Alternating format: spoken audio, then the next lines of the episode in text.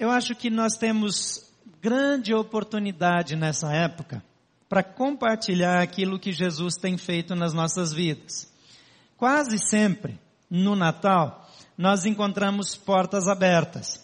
Nós encontramos pessoas mais abertas. Nós encontramos gente que parece que está mais sensível para ouvir aquilo que eh, Deus tem para as nossas vidas através de Jesus. Parece que na época de Natal as pessoas ficam mais brandas, mais mansas. As pessoas até compram presente para dar para os outros. Tem gente que manda mensagem pela internet. A internet é usada para postar tanta coisa ruim, inclusive pelos cristãos, algumas coisas que eu fico até chocado, eu confesso que eu parei de ler algumas coisas porque eu fico muito frustrado com a falta de eh, sabedoria que às vezes a gente tem de postar coisas que não edificam, que não abençoam ninguém, críticas ao próprio povo de Deus. O povo de Deus tem muitas falhas. Mas a gente ficar jogando no ventilador as coisas feias não abençoa ninguém, não muda ninguém. A Bíblia diz que se o teu irmão pecar, vai ter com ele. Você vai e fala para ele, não fala para o Facebook, não fala na internet, nas mídias sociais. Você fala para a pessoa. Antigamente a gente fazia fofoca para as pessoas perto da gente. Agora o canal de fofoca é a internet, que é muito mais abrangente. Então é, essas coisas não, não valem a pena.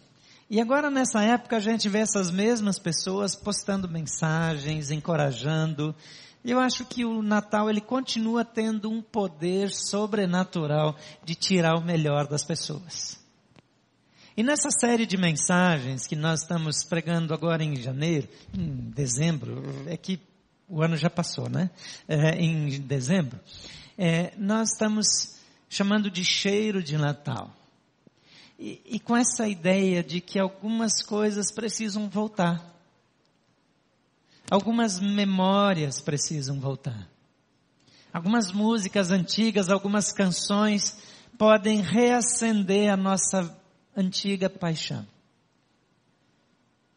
Quantas vezes nós esquecemos da essência? Durante essas mensagens anteriores, nós ficamos lembrando das músicas, lembramos é, de coisas que nos marcavam nas celebrações de Natal da nossa infância. E eu compartilhei como meus pais arrumavam a árvore de Natal e como a gente entrava eventualmente um a um para é, olhar para a árvore, depois ver os presentes, mas ainda não podia pegar. E como meu pai sentava e abria a Bíblia e compartilhava com a gente. Esse ano eles vieram passar o Natal na nossa casa. E eu vou tentar fazer direito, né? Porque ele ensinou tantos anos, né? Então vocês orem por mim, porque a responsabilidade esse ano aumentou. Mas o que é que lembra, o que traz à sua mente essa época de Natal? E a gente vem falando de cheiro de Natal. Quais são os aromas de Natal? Que estão guardados na sua memória. Você já andou em alguns lugares e de repente você sentiu o perfume de uma flor ou alguma coisa que lembrava a sua infância? Essa semana nós fomos com o grupo do Refinaria para uma chácara espetacular de uma família muito querida aqui da igreja e alguém chegou lá e viu as flores que lembravam as flores que a sua mãe plantava perto de casa na sua infância. O Natal para mim é a oportunidade também de lembrar dessas coisas. Que são coisas que eventualmente não são coisas tão espirituais, mas são coisas que marcaram a nossa vida. Eu gostaria de convidar você a fechar os seus olhos agora, mas fecha mesmo, não se distrai e, e tenta trazer na sua memória aqueles aromas de Natal. Quais são aqueles cheiros da sua infância? A minha mãe fazia biscoitos na época do Natal. E ela pintava aqueles biscoitos e aquele cheirinho tomava conta da casa. Cheiro de cuca assando no forno. Cheiro de biscoito assando. Aquele aroma vinha das minhas narinas e até hoje, quando eu sinto esse cheiro, em qualquer lugar, parece que eu voltei para casa. Quais são os aromas da sua infância? Os aromas de Natal, dos quais você se lembra, os quais impregnaram a sua mente?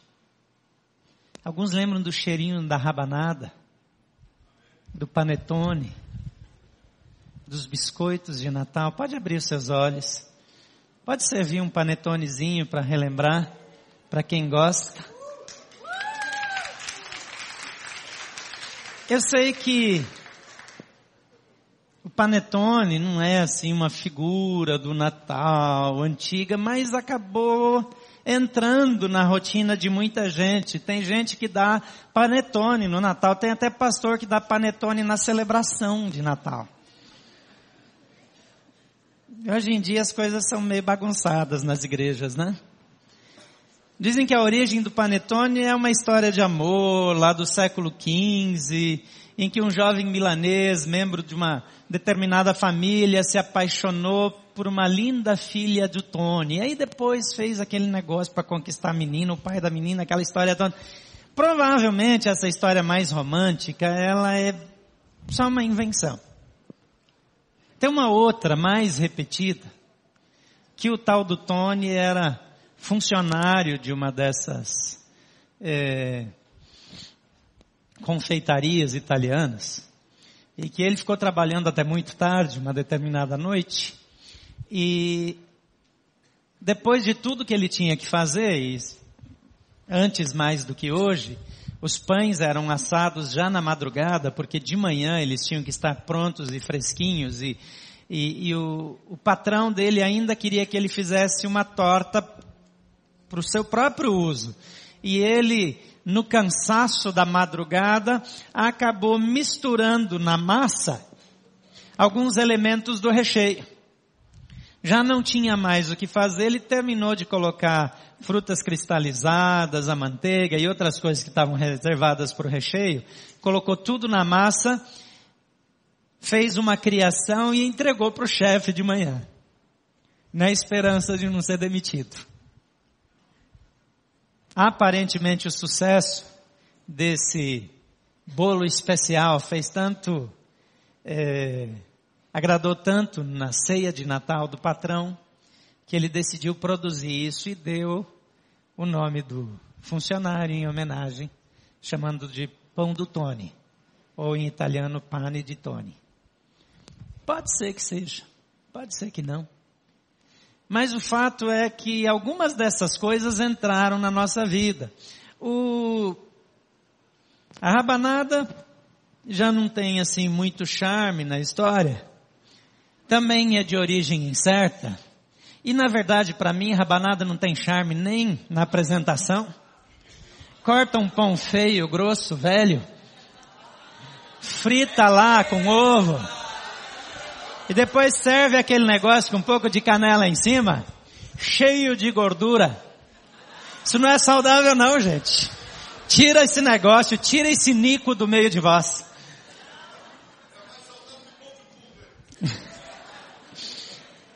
Verdade é que eu queria servir rabanada hoje de manhã. Mas não ia dar certo, né? Ia ser muito trabalho para servir uma rabanada agora de manhã para todo mundo. E vocês iam ficar todos engraxados aí. Agora eu acho que é certo, de vez em quando, pelo menos, uma vez por ano no Natal, você pode cometer umas extravagâncias. Pode até comer rabanada. E agora a coisa mais importante que eu queria falar em homenagem ao pastor Felipe é sobre o consumo de uva passa.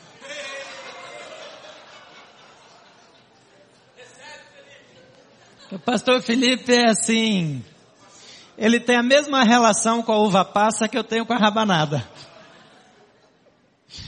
E a uva passa também passou a ser mais consumida nessa época é, é, por alguma razão. É, eu recebi uma pesquisa aqui dizendo que o consumo da uva passa provavelmente data dentre os séculos 10 e o século 8 antes de Cristo. Nessa época, os fenícios tinham vinhedos eh, na região que hoje é a Espanha, e eles faziam comércio de uvas passas com os gregos e romanos. É claro que era a única maneira de, de levar a uva para longe, que ela ia durar, era um alimento rico, que mantinha as pessoas é, é, com bastante energia, e o costume de misturar alimentos doces e, é, e salgados é algo que vem de muitos anos no mundo inteiro. Todo mundo que tem bom gosto mistura doce e salgado. Algumas pessoas que não têm um paladar muito bem elaborado acham isso esquisito. Mas as pessoas de bom paladar sabem que encostar um docinho ali numa comidinha salgada é um negócio assim de fundamento, né? Como dizem lá no Rio Grande do Sul. E ah, o hábito dessa origem é mediterrânea. No Brasil, a mistura de uva passa com os pratos natalinos, como arroz, farofa, salpicão, foi é, popularizada e amplamente aceita, com algumas exceções não tão relevantes, devido ao costume vindo das tradições africanas e indígenas de colocar fruta em comidas salgadas, fazendo com que o brasileiro já estivesse bastante acostumado com essa mistura, e então, quando esses hábitos mais europeus também chegaram, de ampliar esse uso, foi rapidamente incorporado pela cozinha brasileira. E sabe o que mais? Isso não faz a menor diferença na sua vida, não é? Não vai mudar nada na sua vida. Mas de qualquer maneira, você pode comer o seu panetone aí, e espero que ele esteja bom e que você não fique com tanta fome. Tem gente que reclama que eu falo de comida quando está todo mundo com fome, então hoje você come um panetonezinho aí. E vamos continuar falando sobre o cheiro de Natal. A Bíblia diz que Jesus se apresenta como o pão da vida. Na antiguidade, o pão era a fonte possivelmente mais importante de alimento. É fácil de preparar, algum trabalho, mas é relativamente fácil de preparar. Hoje em dia a gente prepara indo para a padaria ou para o supermercado e comprando. Mas as pessoas pegavam a farinha, não precisava de nenhum recipiente, virava a farinha em cima da mesa, colocava ali alguns ovos, é, um buraquinho na farinha, colocava uma mistura de fermento, às vezes o fermento era feito de batata inglesa que ficava fermentando numa água ralada e, e depois misturada nessa massa, é, e pouco de sal, um pouco de açúcar, e, e simplesmente amassado com as mãos, e a massa ficava ali descansando, até que ela começava a crescer, com o efeito do fermento, depois tornavam a amassá-la, e colocavam no forno para assar.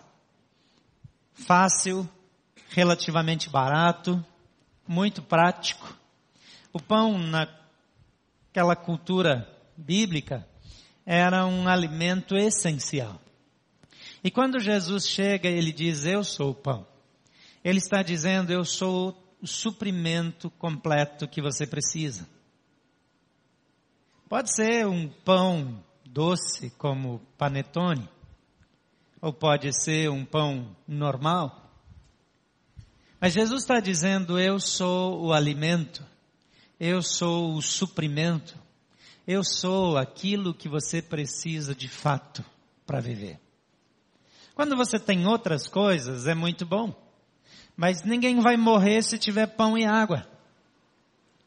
E Jesus diz o que vocês de fato precisam sou eu. Eu gostaria de ler com vocês hoje o Evangelho de João no capítulo 1. Jesus é apresentado de diversas maneiras, mas aqui nesse texto, onde Jesus é apresentado como sendo Deus, eu vejo também sinais claros dele sendo apresentado como sendo o suprimento, como sendo aquele que atende às nossas expectativas, aquele que nos dá tudo que nós necessitamos. Vamos ler o texto juntos? Acompanhe aí, se você está mais aqui na frente, hoje nós não temos a projeção aqui na frente, então você precisa abrir a sua Bíblia, seja no iPhone, no iPad, ou nesses outros genéricos aí que as pessoas usam, ou ainda a Bíblia de papel mesmo, que continua sendo original. No princípio era aquele que é a palavra, ele estava com Deus e era Deus. Ela estava, a palavra, com Deus no princípio. Todas as coisas foram feitas por intermédio dele e sem ele nada do que existe teria sido feito. Nele estava a vida e esta era a luz dos homens. A luz brilha nas trevas e as trevas não a derrotaram. Surgiu um homem enviado por Deus chamado João e ele veio como testemunha para testificar acerca da luz, a fim de que por meio dele todos os homens crescem. Ele próprio não era a luz, mas veio como testemunha da luz. Estava chegando ao mundo a verdadeira luz que ilumina todos, que ilumina todos os homens. Aquele que é a palavra estava no mundo, e o mundo foi feito por intermédio dele, mas o mundo não o reconheceu. Veio para o que era seu, mas os seus não o receberam. Contudo, aos que o receberam, aos que creram em seu nome, deu-lhes o direito de se tornarem filhos de Deus, os quais não nasceram por descendência natural, nem pela vontade da carne, nem pela vontade de algum homem, mas nasceram de Deus. Aquele que é a palavra tornou-se carne e viveu entre nós e vimos a sua glória, glória como do unigênito vindo do Pai, cheio de graça e de verdade.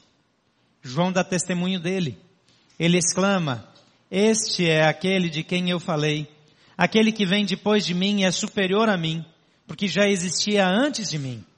Todos recebemos da sua plenitude graça sobre graça. Vamos orar mais uma vez. Pai, obrigado por Jesus Cristo que veio a esse mundo para nos dar vida plena. Obrigado por tua palavra que traz as informações que nós necessitamos para termos relacionamento contigo e desfrutarmos da vida perfeita de Deus. Nessa manhã nós queremos ouvir a tua voz. Fala conosco com toda liberdade. Oramos em nome de Jesus. Amém. Jesus é o suprimento. Jesus é o pão da vida. Jesus é aquele que nos dá exatamente tudo que nós necessitamos. E a primeira coisa que eu vejo que eu posso receber nesse texto é o tipo de vida que vem de Deus. Então receba de Jesus a perfeita vida de Deus. O versículo 1 a 4 diz, no princípio era aquele que é a palavra, e ele estava com Deus, e era Deus. Ela estava com Deus no princípio. Todas as coisas foram feitas por intermédio dele. Sem ele nada do que existe teria sido feito. Nele estava a vida, e esta era a luz dos homens. A primeira coisa que Jesus quer suprir aqueles que o recebem como Salvador e Senhor é de direção para a vida. Ele vai dar orientação para que você encontre a perfeita vida de Deus. E a perfeita vida de Deus é o próprio Senhor Jesus. Ele é a chave, ele é a resposta. Ele é a provisão. Ele era a luz dos homens. A luz para a minha vida, para a sua vida, direção, orientação, segurança. Quando a gente tem o hábito de levantar muitas vezes à noite, especialmente para quem é casado, não é de bom gosto ligar a luz toda vez que acorda. Então, Espera-se que você que acorda muitas vezes à noite é casado, ou você que divide o quarto com seus irmãos, que você não ligue a luz toda vez que você acorde à noite. Se você faz isso, toma vergonha. E você aprende a andar no escuro. O problema é quando você mudou de casa, mudou de apartamento, quando você chegou num ambiente novo e na mudança ainda ficou uma caixa pelo caminho que você encontra ela sempre no escuro. Às vezes, à luz do dia, você não encontra as coisas que procura, mas à noite você sempre encontra aquilo que nem procura. Mas depois de algum tempo, você se habitua, você aprende o caminho, você é, consegue se deslocar naquele ambiente com uma certa segurança. E de uma certa maneira isso aconteceu com os homens. Os homens perderam a luz de Jesus, eles passaram a viver naquilo que a Bíblia chama de trevas, sem revelação espiritual, sem saber o que estavam fazendo com a sua vida, com pensamentos que não fazem sentido. Mas eles se adaptaram ao escuro. E quando a gente está adaptado ao escuro e a luz aparece, ela ofusca a nossa visão. E a primeira tendência é dizer eu não quero a luz porque ela machuca os meus olhos, ela agride os meus olhos. Mas quando eu me adapto com a luz, eu vejo coisas que eu nunca vi. Eu tenho percepções que eu nunca tive. A luz é fonte de revelação. Revelação que eu não tenho acesso quando eu ando sem a luz. E Jesus é essa revelação. E Ele traz para nós a perfeita vida de Deus. Aquele que é a palavra, a palavra que estava no princípio, a palavra que declarou o surgimento de todas as coisas, agora nos oferece a perfeita vida de Deus. Então abra o seu coração. Muitas vezes nós achamos que nós já temos essa vida porque um dia nós recebemos a Jesus. Jesus é uma fonte inesgotável da perfeita vida de Deus. E você nunca terá tudo, porque você sempre ainda pode receber mais. Porque Ele sempre tem mais para te dar, mais para acrescentar. Aquilo que Ele te deu é seu, mas Ele é a fonte. E quando eu paro de voltar à fonte para buscar mais, para beber mais dessa fonte, eu volto a sentir sede. Eu preciso da presença de Jesus na minha vida. Em segundo lugar, encontre em Jesus a orientação segura para a sua vida. Versículo 5 e o versículo 9 de, do primeiro capítulo de João diz, a luz brilha nas trevas e as trevas não a derrotaram. E o versículo 9 diz, estava chegando ao mundo a verdadeira luz que ilumina todos os homens. A primeira verdade que está aqui é que a luz se impõe. Ela se estabelece a despeito da densidade das trevas. A noite pode ser a mais escura. Pode ser aquela noite em que não tem nenhum resquício de luz em lugar nenhum. Um fósforo riscado naquela noite se impõe com uma pequena luz sobre as mais densas trevas. Não existe ambiente escuro do qual Deus não possa tirar você. Não existe escuridão, falta de perspectivas. Não existe nenhuma a situação onde a derrota se estabeleça definitivamente na vida de uma pessoa, porque se a luz de Jesus chegar, aquelas trevas se dissipam. Não há prisão. Não há derrota. Não há nada que possa se comparar com o poder da luz de Jesus. E quando a luz chega, eu posso ver claramente. E eu posso tomar novas decisões. E eventualmente eu descubro que estava andando numa direção completamente errada. Em brincadeiras de criança, às vezes colocam vendas nos olhos das crianças e em brincadeiras lá de roda, giram aquela pessoa com a venda dos olhos e ela tem que sair para encontrar alguma coisa ou encontrar alguém com os olhos vendados. Depois de girar ela várias vezes, ela perde completamente o senso de direção. E as outras crianças se divertem vendo aquela criança pagando mico. Mas depois que ela pagou mico, ela tem direito de rir de outro pagando mico. É um bullying de comum acordo. Agora, a luz de Jesus nos reorienta. As dificuldades, as crises, os momentos difíceis, os pecados, Aqueles momentos em que nós caímos, E depois nós olhamos para aquilo que nós vivemos e fizemos e, e não conseguimos aceitar a nós mesmos. Não conseguimos compreender por que é que nós nos envolvemos naquela situação, por que, que a gente deu esse passo? Porque depois de tudo que a gente sabia, de toda a orientação que nós havíamos recebido, estamos agora novamente nas trevas. A luz de Jesus ainda está à nossa disposição. Basta clamar pelo seu nome. E a luz de Jesus nos reorienta, nos redireciona, nos conduz. E essa luz ilumina todos os homens. Sabe aquela pessoa mais das trevas que você conhece? Sabe aquela pessoa que aparentemente não tem nenhuma esperança? A luz de Jesus serve para ela também. Então não desista. Não desista de voltar para a luz se você se encontra em trevas. E não desista daquela pessoa que está em trevas, porque a luz de Jesus chegou também para ela.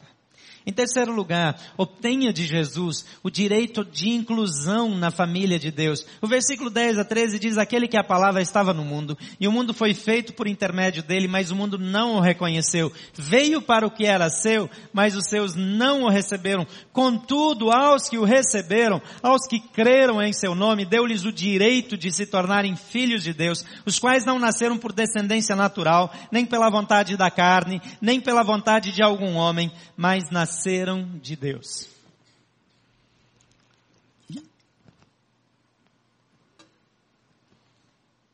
A palavra não veio ao mundo para mostrar o poder de Deus. Jesus não veio a esse mundo para nos impressionar com o grande amor de Deus. Ele fez tudo isso. Mas ele não veio a esse mundo para provar para nós que ele dá conta de viver aqui. E não fazer as coisas erradas que nós fazemos e depois poder jogar isso na nossa cara. A Bíblia diz que o propósito de Deus ao vir a esse mundo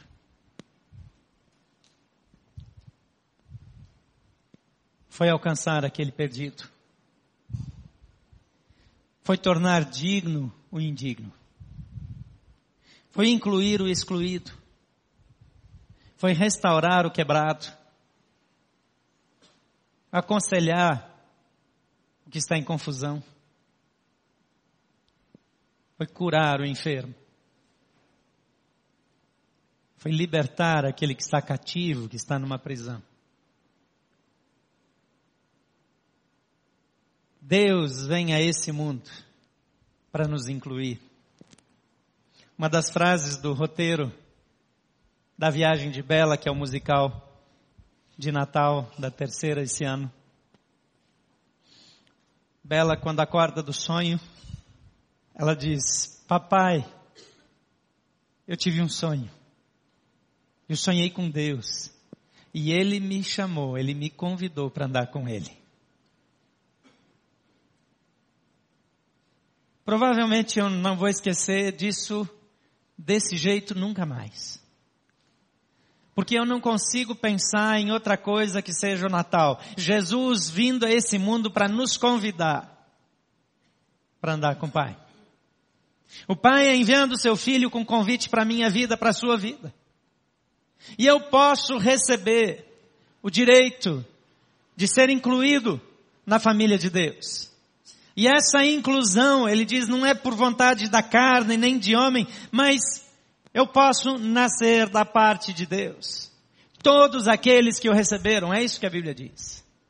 Aqueles que o receberam, os que creram no seu nome, a esses foi dado o poder de se tornarem filhos de Deus. Agora tem vários filhos de Deus aqui nessa manhã e vários outros filhos de Deus que nos acompanham pela internet. Mas filhos de Deus que vivem como se fossem filhos do vizinho. Filhos de Deus, que agem como se fossem pessoas em condição de rua, que se vestem como se fossem pessoas que não têm a Deus por Pai, que se alimentam como se fossem pessoas que não têm a Deus por pai, que se comportam, que se comunicam como pessoas que não têm a Deus por pai. Como aquele filho que sai da casa do pai e usa o que o pai tem, e usa as coisas do pai como se suas fossem, mas desperdiça, porque usa para coisas erradas e gasta em lugares que ele nem deveria ir, e termina os seus dias comendo comida de porcos. Muitos cristãos estão se alimentando de comida de porcos, sendo filhos de Deus, sendo filhos de um pai amoroso, sendo filhos de um pai que supre todas as nossas necessidades, sendo filhos de um pai que envia o seu filho primogênito para ser o nosso pão, o nosso alimento, o nosso suprimento. Deus nos escolheu para andarmos com Ele. Se você se tornou filho, viva como filho. Se você é parte da família, haja como parte da família. Você não precisa de um convite para sentar-se para jantar. Você não precisa de uma autorização especial para abrir a geladeira da casa do seu pai. Você não precisa de um documento que prove que você tem acesso a qualquer coisa que está guardada no freezer. Você não precisa de uma informação adicional para se servir das roupas que foram colocadas à sua disposição no seu guarda-roupa, porque você é filho do seu pai, da sua mãe. Nós somos filhos de Deus, Ele nos chama para sermos membros dessa família e devemos viver de modo coerente como membros da família de Deus. Isso nos dá privilégios, mas nos dá responsabilidades. Eu não posso mais representar a família de qualquer jeito. Em qualquer lugar que eu for, eu sou membro daquela família. Eu não posso postar qualquer coisa no Facebook. Eu não posso postar qualquer coisa, qualquer tipo de foto no Instagram. Eu já não posso me vestir de qualquer maneira. Porque eu não represento mais a mim mesmo. Eu não posso dizer meu corpo, minhas regras. Eu tenho que dizer minha família, regras da minha família. Porque eu faço parte da família de Deus. Eu já não sou mais dono de mim mesmo, eu faço parte de algo maior do que eu. Eu estou integrado em algo muito mais significativo do que apenas a minha própria vida. Porque eu fui incluído na família de Deus. Amém? Em quarto lugar, descubra em Jesus a vida gloriosa. Perdão, descubra em Jesus a vida na glória e na graça do Pai. Descubra em Jesus a vida na glória e na graça do Pai. Versículo 14 diz: Aquele que a palavra tornou-se carne e viveu entre nós, e vimos a sua glória. Glória como do unigênito vindo do Pai, cheio de graça e de verdade, e todos recebemos da sua plenitude, graça sobre graça a glória e a graça do Pai. Como eu mencionei anteriormente, nós vivemos aquém do padrão para o qual nós somos criados. Facilmente nós nos contentamos com menos do que Deus tem para nós. Viver aquém daquilo que Deus criou para nós é infidelidade.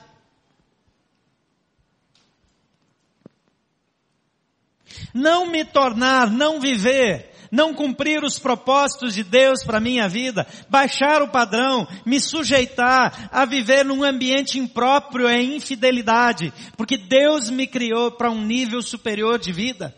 Não para um nível superior de arrogância, não para prepotência, não para o orgulho, mas para humildemente viver num nível acima, sabendo que tudo o que temos, temos por causa do Pai e não por nossa causa.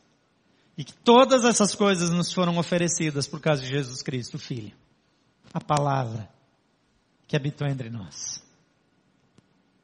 Eu posso viver um nível de vida espiritual que ninguém mais pode viver a não ser em Cristo Jesus. Tem dois termos centrais nesses versículos. O primeiro é glória. A glória descreve o esplendor e a majestade de Deus.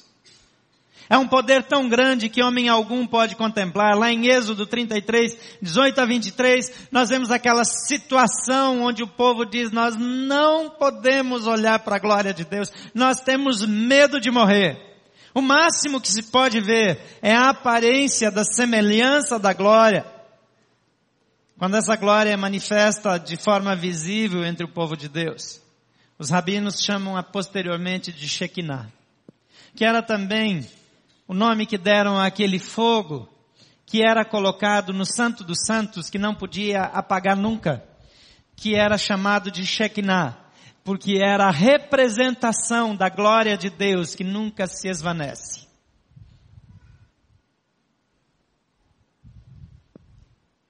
Eu posso receber e viver na glória de Deus. Eu posso contemplar a glória de Deus. Há cristãos que perderam a sua conexão com Deus, que já não têm mais um relacionamento significativo, que perderam a alegria de passar horas na presença de Deus, somente olhando para Ele, ouvindo-o falar, adorando em particular. Eu já disse para vocês que eu tenho alguns privilégios aqui. Um dos privilégios é que eu já tenho a gravação das músicas dos CDs da igreja, dos dois no meu carro. Vocês estão felizes por mim, né?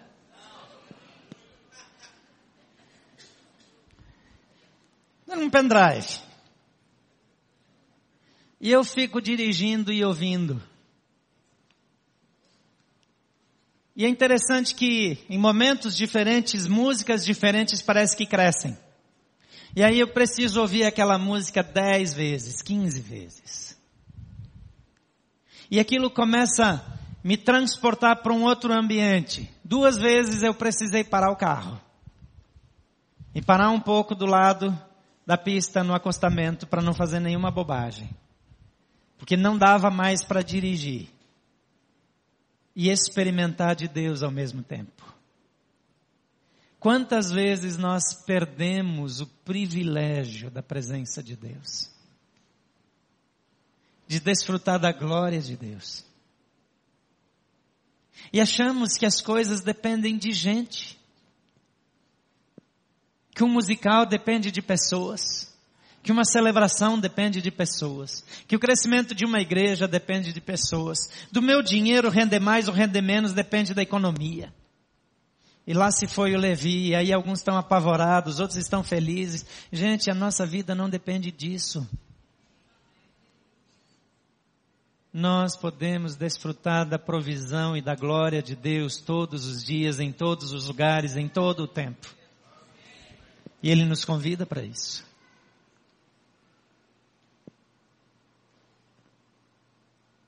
Essa palavra hebraica, Shekinah, deriva de uma raiz, shakan, que é a habitação. E é empregada para designar a manifestação visível da glória de Deus. E quando Jesus vem, Ele é a manifestação visível. E agora, esse shakan é Jesus habitando em nós. A glória de Deus habita em mim. E eu posso ter um nível de relacionamento que eu nunca jamais poderia imaginar, que eu nunca poderia alcançar por mérito, que eu jamais poderia experimentar, mas me é revelado gratuitamente. Esse é o segundo termo importante desses textos, que é graça, que não é nada mais do que favor e merecido. O termo grego é, é, é charis, que diz, ou caris, de carisma, que diz é, é, que significa mostrar favor para alguém e assume a, a, a indignidade da pessoa que recebe esse favor. Em outras palavras, essa palavra caris ou charis, é, é, é, de carisma, de graça, de manifestação de Deus, é dada a gente que não fez nada por merecer, que não tem potencial para receber, que não tem nenhuma condição. mas ainda assim recebe. Uma joia de ouro caríssima, com um diamante raro, pendurado no pescoço de um morador de rua. A roupa mais cara que você pode comprar. Naquele homem que aos olhos humanos é indigno. A glória de Deus em pessoas indignas como eu e você. Isso se chama graça. Graça de Deus. Que possibilita que nós tenhamos o que não deveríamos ter. Que recebamos o que nós não merecemos. Que obtenhamos poder, direitos que não são nosso direito. Por causa de Jesus. A provisão por causa de Jesus, aquele que nos dá todas as coisas, aquele que supre todas as coisas. E como Deus pode colocar glória, poder, amor na vida de gente tão indigna? Porque por causa de Jesus Cristo, nós nos tornamos dignos. Porque quando Deus olha para nós, ele olha para nós através das lentes do filtro do sangue de Jesus. E toda a nossa indignidade foi apagada. Todos os nossos pecados foram cancelados. E a dignidade de Jesus é a minha dignidade. A dignidade de Jesus passou a ser a sua dignidade. E agora nós, como Paulo, podemos todas as coisas naquele que nos fortalece. Ainda que passar dificuldades, ainda que atravessar problemas, permaneceremos fiéis, porque o Senhor é conosco. Ele nos deu poder. O poder da ressurreição age em nós. O mesmo poder que ressuscitou Jesus dos mortos está em nós, à nossa disposição. E por isso Ele nos envia para sermos agentes de transformação do mundo.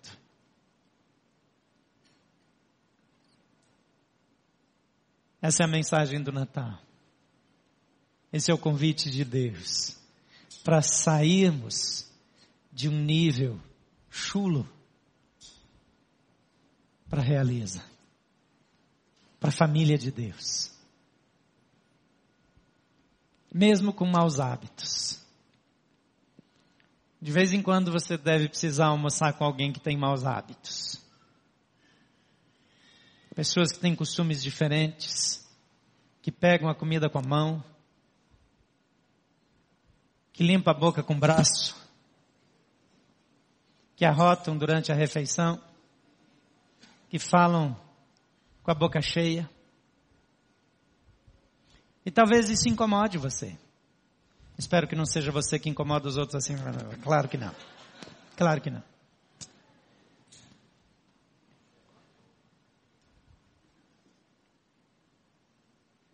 Imagina a distância que nós estamos do nível que Deus nos colocou. Então nós precisamos depurar nossos maus hábitos. A Bíblia chama isso de santificação. Nós abandonamos costumes feios.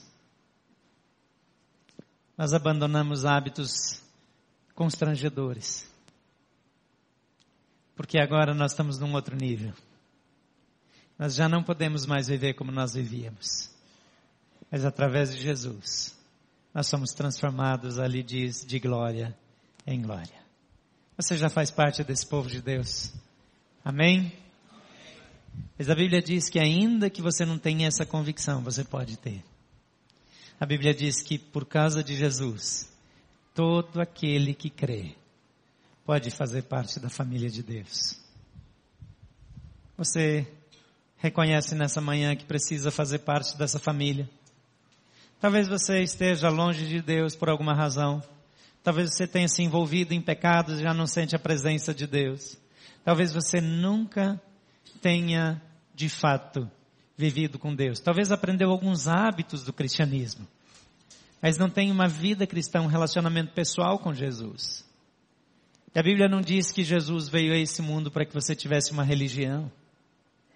Nem para que você não sentisse mais impulsos errados. Pessoas têm desejos errados, porque desejos errados são normais para quem não anda com Deus, mas quando nós andamos na luz, aqueles desejos errados começam a nos incomodar. Mas a Bíblia diz que aqueles que confessam a Jesus como Senhor e creem no coração que Ele é o Filho de Deus, que Ele ressuscitou dos mortos, aqueles que escolhem recebê-lo, receberão a vida eterna em Cristo Jesus. Você quer fazer isso? Eu quero orar por você. Por favor, feche seus olhos.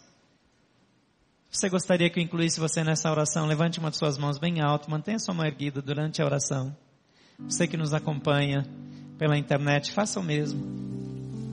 Pai querido, cada mão erguida nesse auditório. São pessoas dizendo: Jesus, eu preciso de Ti. Eu quero viver contigo. Não com uma religião, não com regras, mas com a liberdade que o Senhor traz para mim. Eu quero ser livre do que me prende, do que me escraviza. Eu quero andar contigo. Por favor, toma a vida dessas pessoas. Enche-as da tua alegria, do teu favor. Traz bênção sem medida. E que a graça de Jesus se manifeste sobre eles. Em nome de Jesus, amém. Pode baixar sua mão. Quero orar por você. Que, embora membro da família de Deus, não vive de fato como membro. Talvez você reconheceu nessa manhã que na sua vida tem comportamentos do tempo que você não era dessa família. Tem maus hábitos, tem feiuras da velha vida. Mas você quer mudar de vida, você precisa da graça de Deus. E se você quer que eu te inclua nessa oração, levante uma de suas mãos, quero orar por você. Pai querido, nessa manhã eu oro também por teus filhos, e agora levanto as suas mãos dizendo: tem coisas na minha vida que não deveriam estar lá. Tem hábitos, jeito de falar, coisas que eu sei que não deveriam estar lá. E hoje de manhã eu quero pedir, por favor, me lava de novo, me purifica de novo. Então, Pai, ouve a oração dos teus filhos transforma com amor, com perdão, com a graça de Jesus. E que esse tempo de Natal seja um tempo de reconstrução, de crescimento e mudança de vida. Em nome de Jesus. Amém.